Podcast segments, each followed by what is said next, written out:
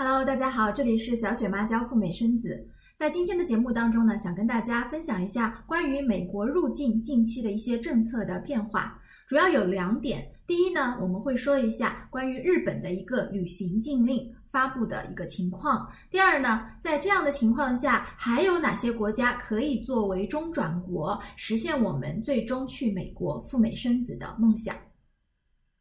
首先，第一条啊，那就是关于日本的旅行禁令。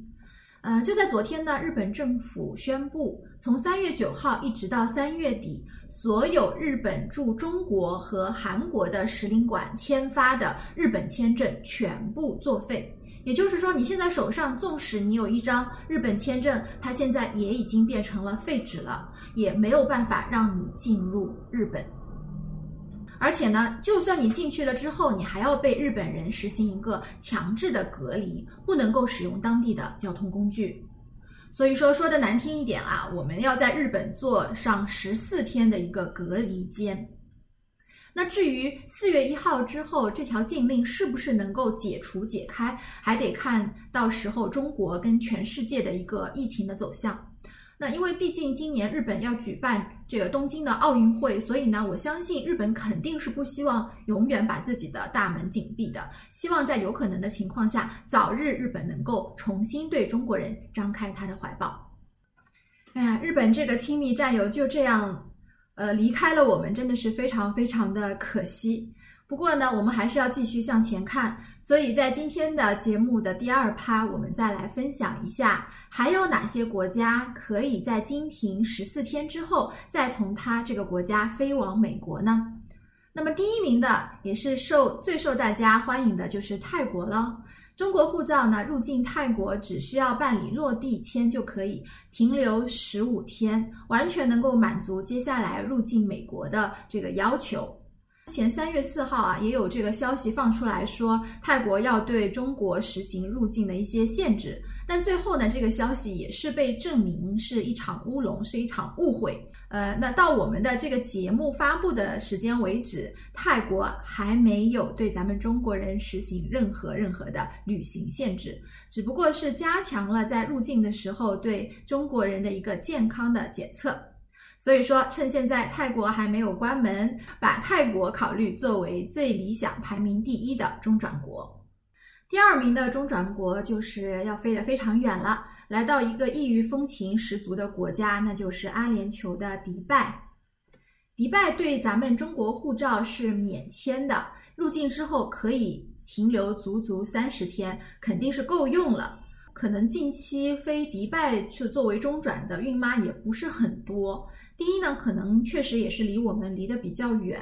第二呢，迪拜这个地方它跟我们的文化差异啊实在是太大了。那关于去迪拜中转呢，我还是有一些疑虑和担心的。第一呢，嗯，是不是会对于孕妈的人身自由会有一些限制？比方说，呃，他需要你有一个男性的监护人陪伴着你，才能够你允许你外出。第二呢，呃，在着装方面是不是也有严格的要求？就是要求你披这种长袍啊，只能够露出眼睛的那种长袍子。呃，如果我们的听众当中有对于阿联酋迪拜他比较了解解的话呢，也欢迎你在我们的这个评论区当中留言来告诉。我们女性该怎样在迪拜能够呃很好的停留十四天？最后一个中转国呢，就是加拿大了。那么加拿大的好处，相信也不用我多说了啊，大家都知道，发达国家比较安全，它和泰国一样，也没有对中国人实行什么入境的限制措施，非常的宽松。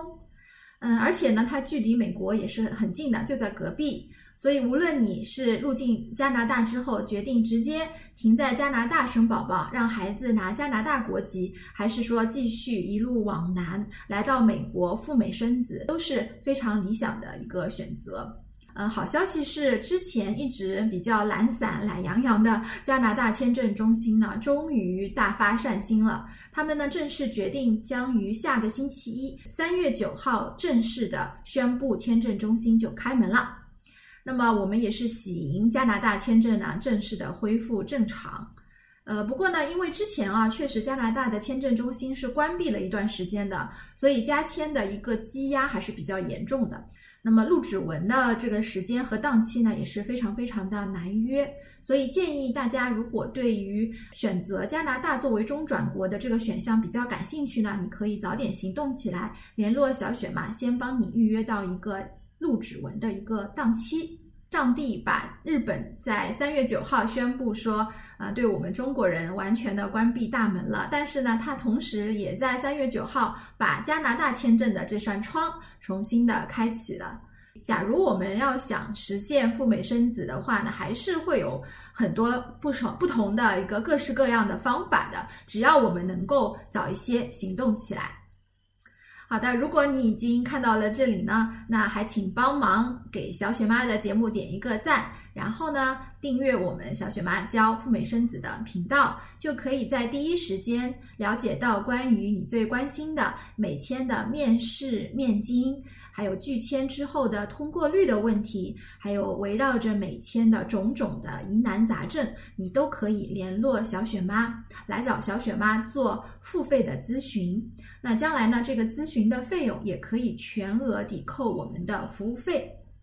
好了，祝福看这个视频的大家能够有机会拿到美签，并且去美国体验和中国不一样的人生滋味。让我们在下一期的视频当中和大家再聊啦，拜拜。